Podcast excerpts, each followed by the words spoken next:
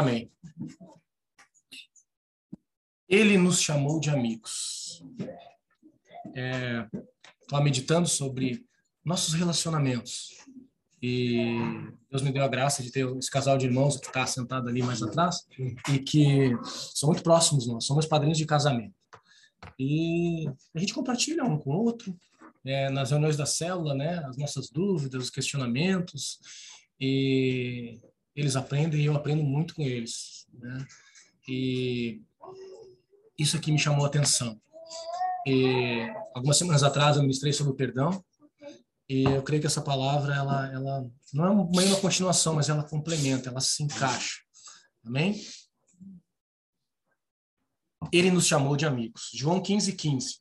Já não vos chamo servos, porque o servo não sabe o que faz o seu senhor, mas tenho-vos chamado amigos, porque tudo quanto ouvi do meu Pai vos tenho dado a conhecer. João 15, 15. Só contextualizando aqui, irmãos. Em João 13, Jesus senta na mesa com seus discípulos e ele ceia com eles e tem uma última conversa com eles. E isso se estende até o versículo, capítulo 17, com a oração sacerdotal, e depois dali Jesus vai para para a cruz. E Jesus começa na ceia e ali ele começa a ensinar a eles. E não somente ensinar, ele vem reforçar coisas que eram importantes. Se nós pararmos um pouco para pensar, no último momento, se nós formos tivermos só uma coisa para falar para alguém que é muito importante para nós e que nós nos sentimos responsável por aquela pessoa, nós vamos falar o que de fato é importante, não é? E é o que nós vemos aqui. Então, Jesus passa as últimas instruções para os discípulos. Ele já está a caminho da morte. E por saber disso, ele reserva um tempo com os discípulos para uma conversa, uma última conversa com aqueles que amamos. E como ele mesmo diz, eu os amei e os amei até o fim. E, e ele continua. Falamos nesse momento, ele, ele fala de coisas importantes, ele reforça coisas importantes. E aqui, Jesus dá um novo mandamento. É nesse momento que ele dá um novo mandamento. E esse novo mandamento é que ameis uns aos outros. E ele diz: E eu vos amei até o fim. E ele, é, como Senhor, como autoridade, nós vemos em toda essa porção, quando nós estudamos do capítulo 13 ao 17, nós vemos ele ensinando a servir, dizendo que maior é o que serve. Nós vemos ele chamando os discípulos e dizendo: Eu não nos chamo mais servos, mas sim amigos. E ele revela como os tem tratado com certeza Jesus tinha um coração de amigo para com eles. E ali ele fala isso. E a partir dali, eu acredito que quando nós entendemos isso, isso norteia os nossos relacionamentos como irmãos, como cristãos. É, nós não nós, nós, usamos essa analogia de empresa, de, de, de é, vamos dizer, é, um sistema é, de hierarquias, mas Jesus derruba isso aqui. E isso ele fala nas últimas palavras dele. Amigos. Ele os chama de amigos. E aí, é, ele segue falando. É, ele como Senhor, ele segue falando. Então, ele, come, ele nos revela como que é um relacionamento. É um relacionamento de amigos. A palavra diz que amigos, tem amigos que são mais achegados que irmãos. E eu acredito que Jesus está ensinando aqui no relacionamento, como ele deve ser na terra, igual como ele é no céu. Deus é um Deus de relacionamentos. Deus é um Deus de relacionamentos. É, e aí, quando nós vamos ver Paulo falando naquela passagem lá de 1 Coríntios 13, que é como uma poesia, ali nós compreendemos também isso. Paulo reforça isso quando ele fala o seguinte: nós podemos fazer qualquer coisa e coisas boas, mas se não tivermos amor, de nada importa. E se nós formos olhar para o nosso contexto, para a nossa vida, para o estilo de vida do mundo hoje, há muitas coisas boas, há muitas coisas é, que foram criadas, mas se não tiver amor, de nada importa. sei se você sabe, mas nós já estamos chegando próximos da cura do Parkinson. É, hoje a internet nos possibilita estar conectados em qualquer lugar do mundo, muito próximos e ouvindo e falando instantaneamente. Tudo isso tem acontecido. Mas se não tivermos amor, de nada disso importa. Posso ter uma casa maravilhosa, eu posso ter muito conforto dentro da minha casa. Eu posso, é, eu e minha esposa, deitar numa bela de uma cama. Mas se não tiver amor, nada disso importa. Tudo é em vão. Então, Paulo reforça isso. Ele reforça essa questão é, do amor. Entenda, desde o início, tudo é amor. Deus amou o mundo de tal maneira. Deus, Deus, o Pai e o Filho relacionavam na eternidade.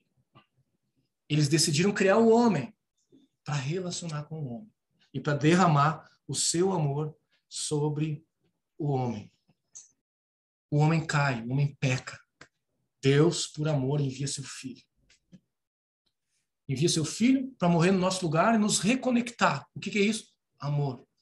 E não somente isso, ele não nos deixa desamparado quando Jesus vai para ele. Ele envia o Espírito Santo. Isso é amor, de novo, de Deus derramado sobre nós. A palavra de Deus fala em Romanos 5 é, que a esperança não engana. Porque é o amor de Deus sendo derramado em nós através do Espírito Santo. Amém? Então, é, Deus é amor. Isso é uma realidade, isso é uma verdade, isso é Deus. E por isso Jesus diz que nós devemos amar uns aos outros, como ele nos amou. E esta, esta é a base para nós nos relacionarmos. João, João 15, Deus, Jesus em João 15 nos chama a andar no amor que ele nos amou. Em João 13 ele fala o seguinte: Nisto conhecerão que vocês são meus discípulos. Às vezes nós queremos é, é, testemunhar, nós queremos falar de Jesus, mas mais do que falar, nós precisamos desejar viver. E nós podemos falar, mas desejar viver. Porque eu sei que o que nós queremos é viver as experiências, é a plenitude de Deus, as promessas de Deus. E nós não, muitas vezes não conseguimos viver. E muitas vezes nos sentimos acusados quando vamos falar e pregar o evangelho para alguém, porque não temos experimentado. Mas creia, Deus tem isso para todos nós. O que nós precisamos compreender e entender é, é que Ele nos ama incondicionalmente. Nós queremos viver e ter esse relacionamento com Ele. E fazer um parêntese aqui, uma coisa que eu falava muito. É, nós somos uma igreja de relacionamentos. Talvez você já falou isso também. E parecia que isso era um rótulo. Ou isso era algo que alguém tinha. E meditando na palavra, estudando, eu falei, meu Deus, Deus é um Deus de relacionamento a igreja, a comunidade, a família de Deus é família, é relacionamento. Não tem como ser diferente. Não tem como ser. Sabe, nós estamos aqui reunidos no domingo. Mas o domingo é só um meio, irmãos. O que nós precisamos expandir, e eu falo, e muitas vezes eu falho nisso.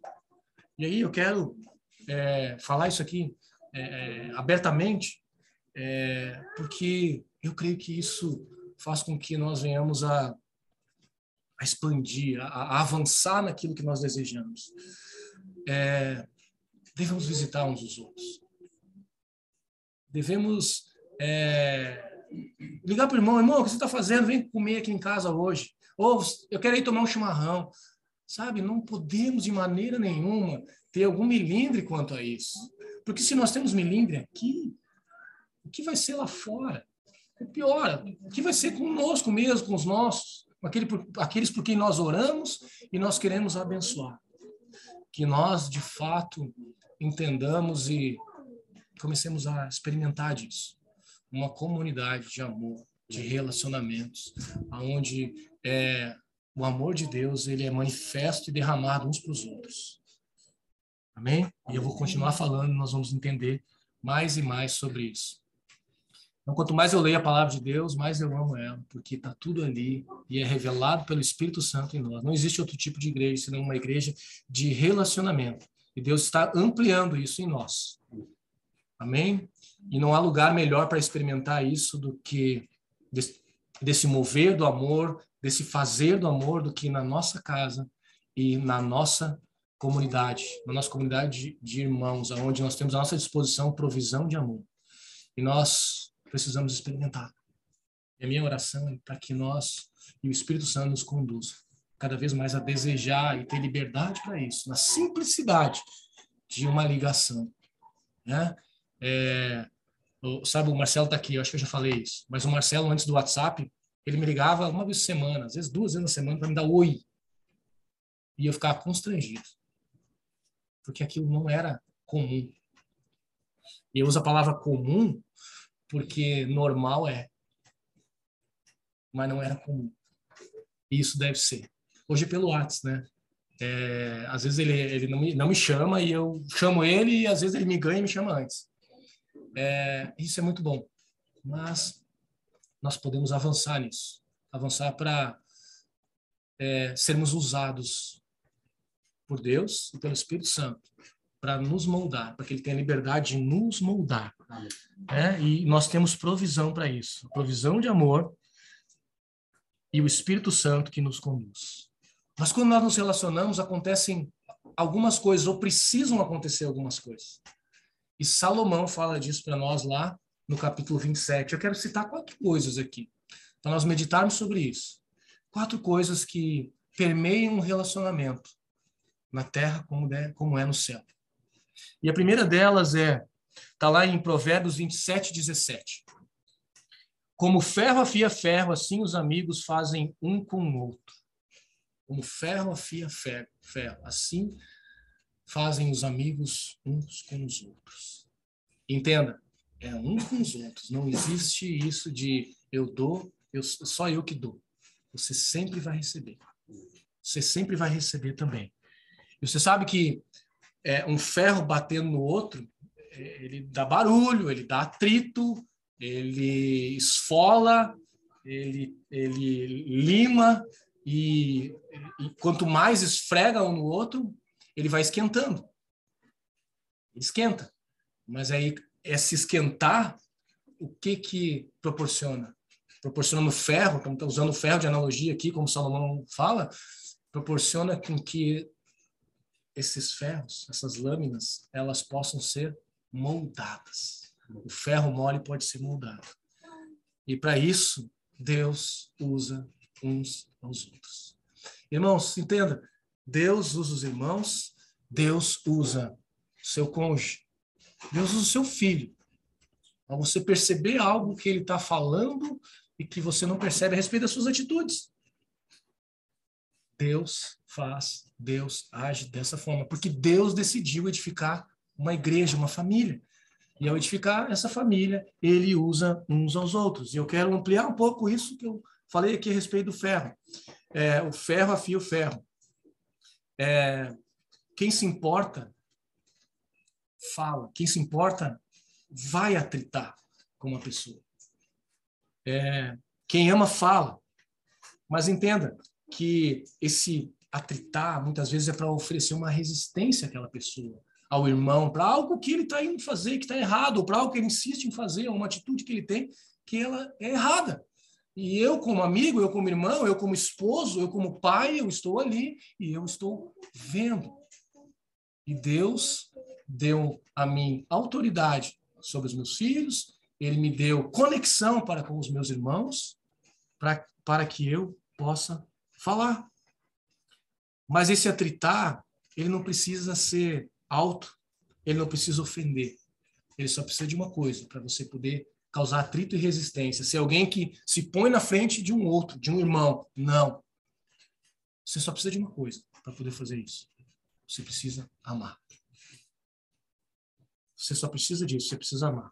O ferro afia o ferro, dando-lhe forma, beleza e utilidade. Assim também o relacionamento com um amigo fiel é um instrumento eficaz para moldar nosso caráter e nos tornar ferramentas úteis na mão de Deus. O amigo é aquele que fala não o que eu quero ouvir, mas o que eu preciso ouvir. O propósito dele, muitas vezes, daquele irmão, daquele amigo mais achegado que irmão que Deus me deu, da meu cônjuge, não é me agradar, com palavras, mas me confrontar com amor. Com amor que pode restaurar e com amor que ele é responsável. O verdadeiro amigo não é aquele que só despeja em cima de mim elogios, mas é acima de tudo aquele que abre em meu coração algumas vezes feridas leais.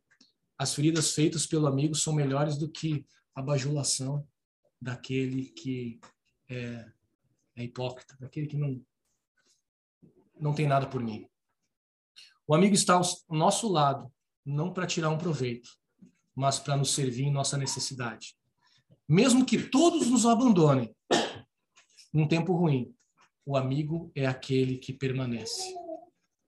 É aquele que está ali e que acredita. Sabe, irmãos? É... Assim são relacionamentos. Assim nós devemos avançar. Assim nós devemos avançar dentro da nossa casa. Assim nós devemos avançar como comunidade, como igreja, porque aquilo que está no nosso coração é aquilo que nós desejamos, nós pedimos e nós oramos. Entenda, Deus age desta forma. Deus move dessa maneira.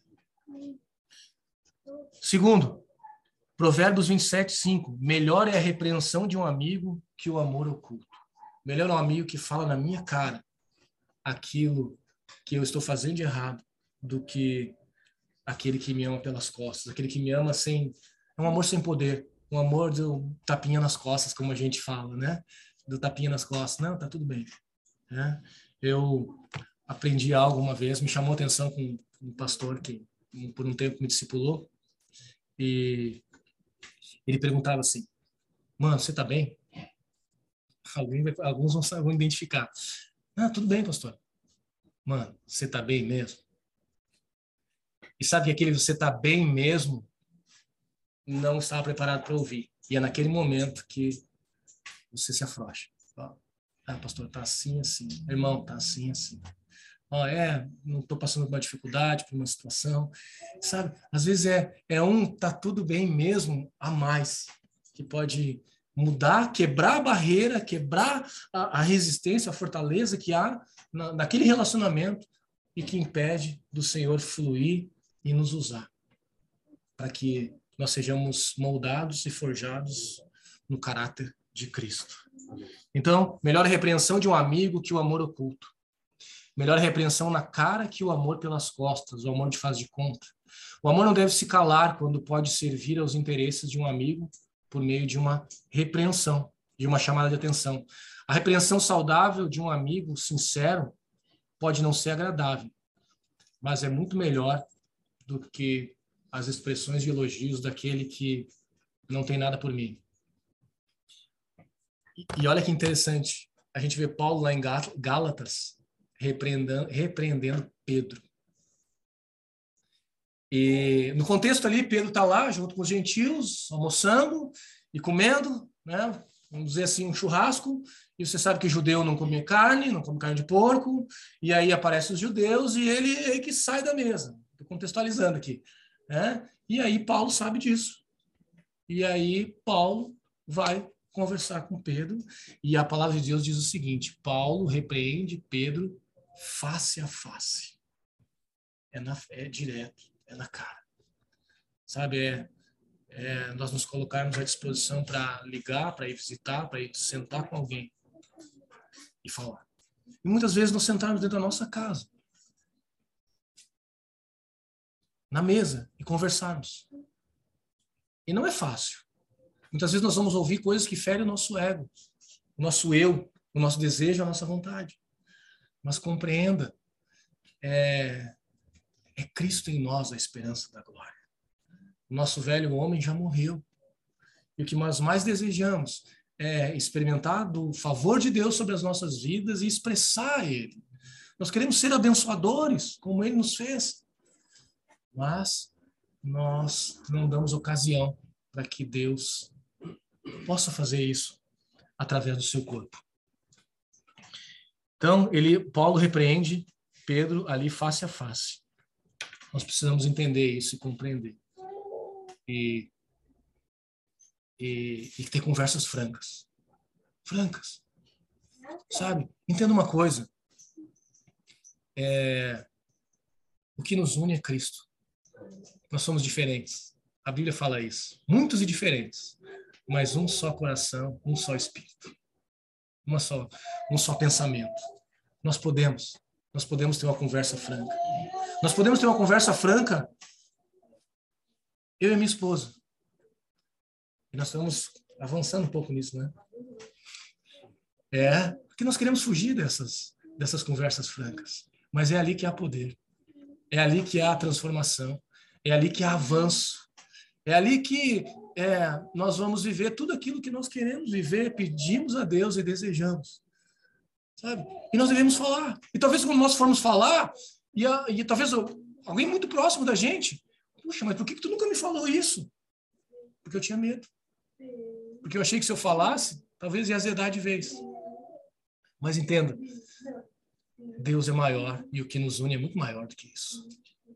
É o Espírito, é Deus, é Cristo. E ele prevalece.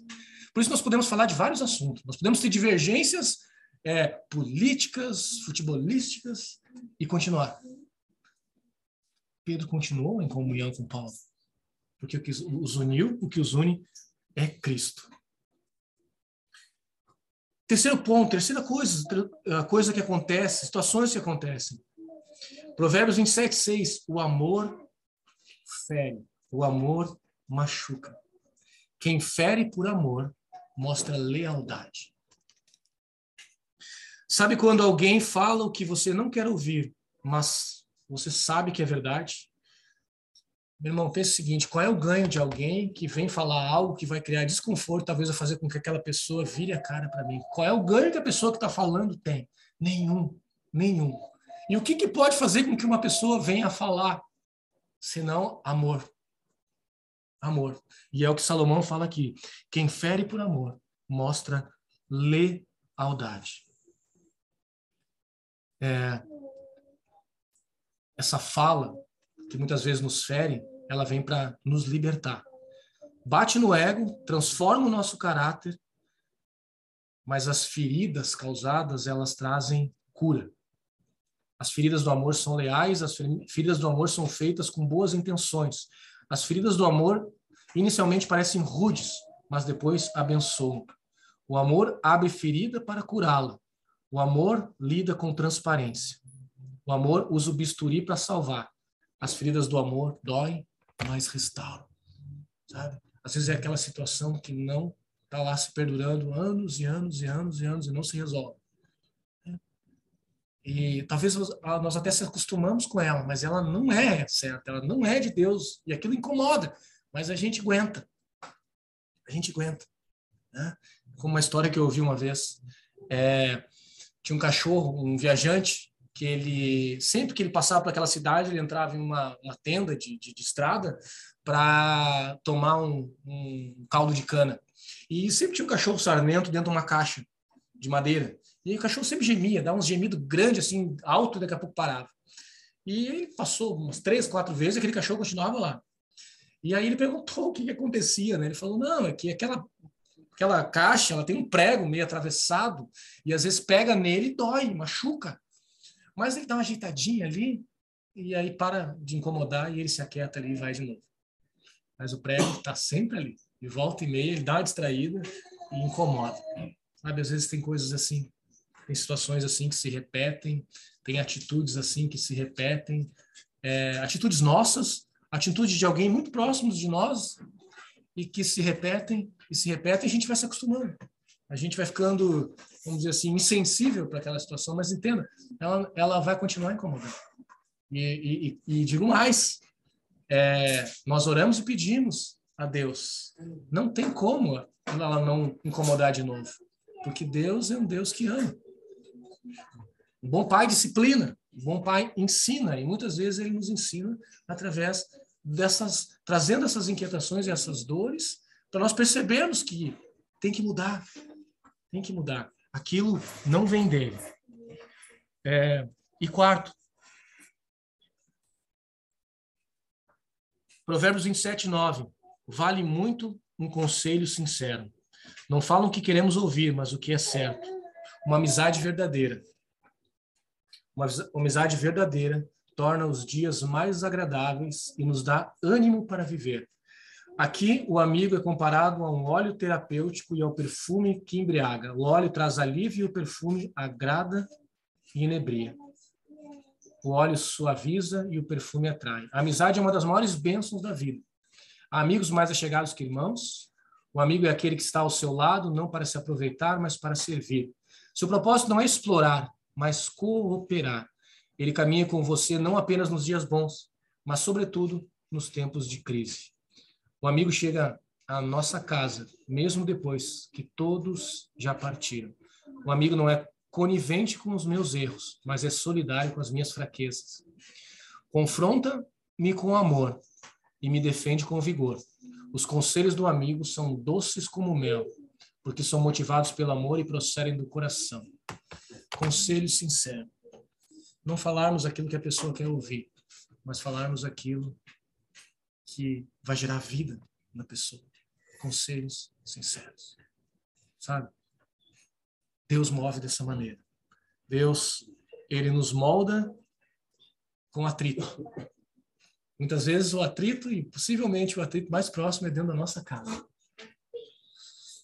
E entenda, não é só nós que temos atrito. Todos têm. Mas nós temos a saída para isso. Nós temos a provisão para isso. Nós temos o entendimento e estamos ampliando. Deus está ampliando o entendimento de nós quanto a isso. Entenda, o atrito é bom. O atrito vai amolecer, vai oferecer resistência para não continuarmos naquilo e vai nos moldar ao caráter de Cristo. Que mais e mais nós andamos aqui na terra como Ele andou, abençoado e abençoador. O amor ele vai ferir, ele vai causar repreensão em nós. Mas é a amizade de um amigo que nos traz conselho sincero e provisão para a nossa vida. E entendemos né, que o Senhor mais e mais possa trazer clareza e trazer, nos lembrar a cada dia, para que nós venhamos a insistir em uma conversa. Em uma conversa para ser resolvida. Porque Ele está ali. E o Espírito Santo está ali. E ali há ambiente para transformação. Como eu falei para vocês algumas semanas atrás, nós ministramos sobre o perdão. O perdão que nos perdoou primeiro. E Deus me, me, me, me trouxe luz sobre isso para meditar quando uma simples é, situação em que eu xinguei meu filho porque ele tinha esquecido a máscara para entrar na escola, que eu, dois minutos antes, tinha pegado e enfiado no meu bolso. E eu ralhei com ele. Mas o Espírito Santo, graças a Deus, rapidamente me, me, me fez botar a mão no bolso e ver. E eu rapidamente pedi perdão para ele. Aquilo foi para mim. Foi para mim. Para mim. Volta e meia eu me pego pensando nisso, meditando nisso. E, e, e buscando é, e buscando ensinar. Uh, Timóteo, que é mais velho, já entende, né? Buscando ele ensinar que o perdão ele nos liberta. Mas o Senhor está nos levando para nos relacionarmos, nos relacionar na terra como é no céu. E ele, como eu falei para você, ele ali, quando nas últimas palavras dele, ele ensina isso aos discípulos. E ele fala: Eu não os chamo mais de servos, mas eu os chamo de amigos. Um relacionamento de amigos. Ele é aqui, ó, ele é horizontal. Ele não é vertical. Não existe hierarquia. Eu, com o meu chefe, eu não posso abrir o meu coração porque eu posso sofrer uma penalidade, eu posso sofrer uma, uma, uma, uma falta, eu posso ser demitido, eu posso perder minha posição com o meu chefe, com o meu líder. Mas com meu irmão, não. Com meus amigos, não. Por isso, Jesus ensinou isso. É uma comunidade de irmãos, de amigos. De amigos mais achegados que irmãos. E o que, que nós precisamos para viver isso? Nós precisamos compreender que também não são muitas pessoas que podem fazer isso por mim. E não são pra, por muitas pessoas que eu posso fazer. Oh, irmãos, Deus, ele tem grandes coisas para fazer em nós, nas nossas casas, nos nossos lares e através dos nossos lares. Eu não posso ganhar o mundo mas eu posso perder minha casa.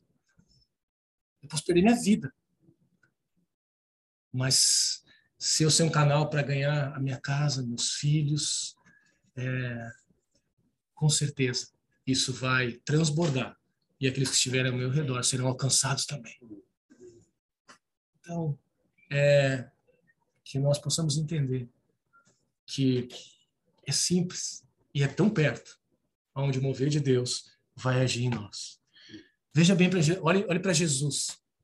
Jesus pregava para as multidões, ensinou 70, comeu com 12, chorou com três, e no pior momento da vida dele, só tinha um.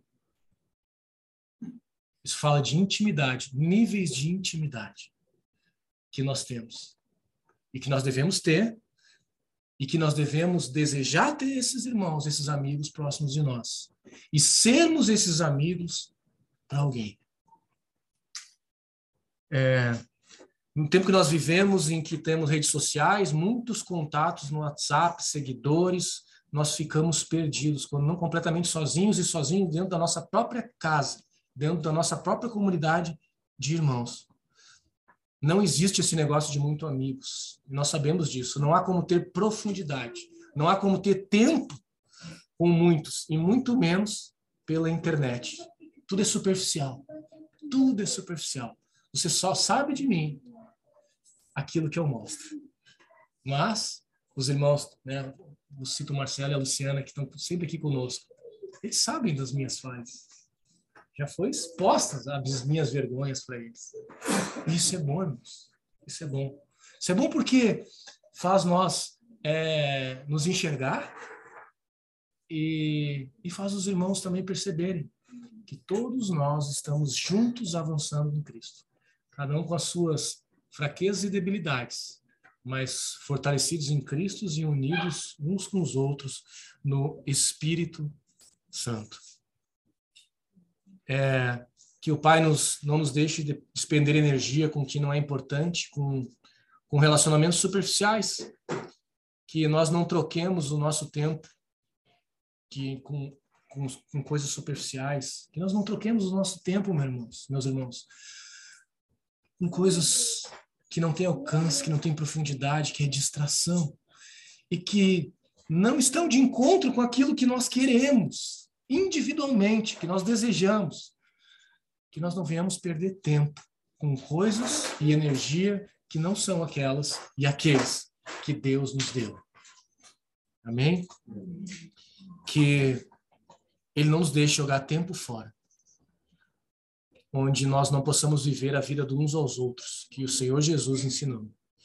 E eu digo para você, eu quero, eu e minha casa, vivermos isso. Eu quero viver com os irmãos.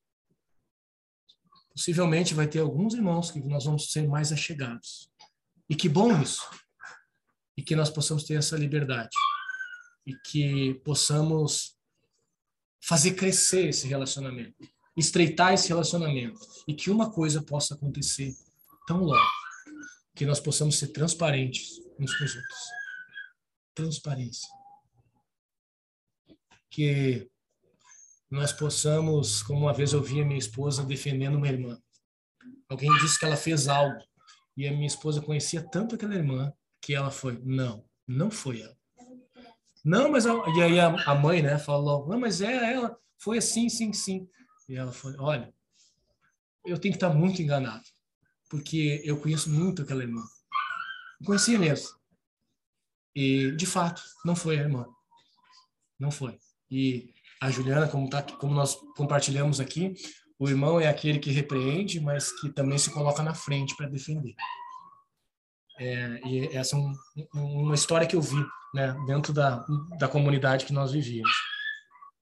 Então, é, Deus nos consola, Deus nos transforma, mas tudo isso através de relacionamentos. Que nós aprendamos a não viver sozinhos, nós não aprendemos sozinho. Não existe um autodidata em viver. Não existe. Jesus desceu na terra, ele perguntava para o Pai e ele tinha o Espírito Santo para guiar ele. E nós temos os irmãos e o Espírito Santo que habita em cada um dos irmãos. Deus pode falar comigo, ele fala, ele pode falar com você e ele fala, mas há um testificar do corpo, há um testificar na minha esposa. E como nós tivemos há algum tempo atrás decisões é, importantes na nossa vida. Meu irmão, eu tive temor. E eu orei. E conversei com a minha esposa e orei para Deus. Nós somos um. Tem que testificar. Nós somos um. O Senhor nos uniu. E de fato é assim. E nós tivemos essa experiência. Precisamos aprender a ser transparentes. Deus vai usar o irmão próximo, Deus vai usar a nossa família. E Deus, ele tem esses relacion, um relacionamento pleno, um relacionamento livre. Um relacionamento onde Pedro nega Jesus três vezes. E quando Jesus vai para a via dolorosa, ele procura Pedro com os olhos para ver se Pedro estava bem. Você compreende isso? E a provisão para isso é o amor. Um mandamento vos dou, que ameis uns aos outros. É, já estou caminhando para o final, irmãos. É, porque eu acredito que a igreja começa em minha casa. Ali é um lugar de transparência. Um pai não deixa um filho quando ele erra. Um pai pode reconhecer quando exagera e pode pedir perdão por ter falhado, sem perder a autoridade ou o lugar do sacerdote da casa. Porque entenda, não foi alguém que me colocou ali. Não fui eu que me coloquei ali. Foi Deus. Deus te colocou naquele lugar. Deus te colocou naquela família. Deus te colocou aonde você está. Não foi uma pessoa. Então, você pode ser transparente, você pode pedir perdão, você pode se mostrar fraco. Isso não vai fazer você menor. Creia, isso vai fazer de você humano, como ele criou, nos criou e como ele foi aqui na terra. E através disso, nós temos a provisão do Espírito Santo para andar. Então, que nós decidamos ter relacionamentos como Jesus nos ensinou. Que eu e você podamos ter alguém para mostrar a nossa nudez. E que nós possamos ser alguém que é um canal aberto para alguém chorar. Só chorar. Nem seja para ouvir. Só para ouvir o seu choro. Só para abraçar. Só para responder quando você pergunta algo. Não para dizer que você está errado. Você sabe que está errado. Senão você não está chorando. Ninguém chora porque está certo. Nós choramos porque nós falhamos, porque nós erramos, porque as coisas não são como nós queremos. Então, que nós possamos viver isso e ter isso no nosso meio, na nossa comunidade, e assim nós possamos, e assim nós vamos expandir o reino de Deus. Assim nós vamos expandir a glória de Deus através das nossas casas, tendo relacionamentos como ele. Entenda, a base de tudo isso é o amor. Amém? E eu finalizo com a oração de Davi. Fira-me o justo com amor leal e me repreenda, mas não perfume a minha cabeça o óleo do ímpio. Que o amor, o amor de Deus resplandecendo através de mim, através dos meus irmãos, da minha casa, da sua casa, seja um canal poderoso, como foi feito para ser, para que eu e você sejamos transformados, assim como Jesus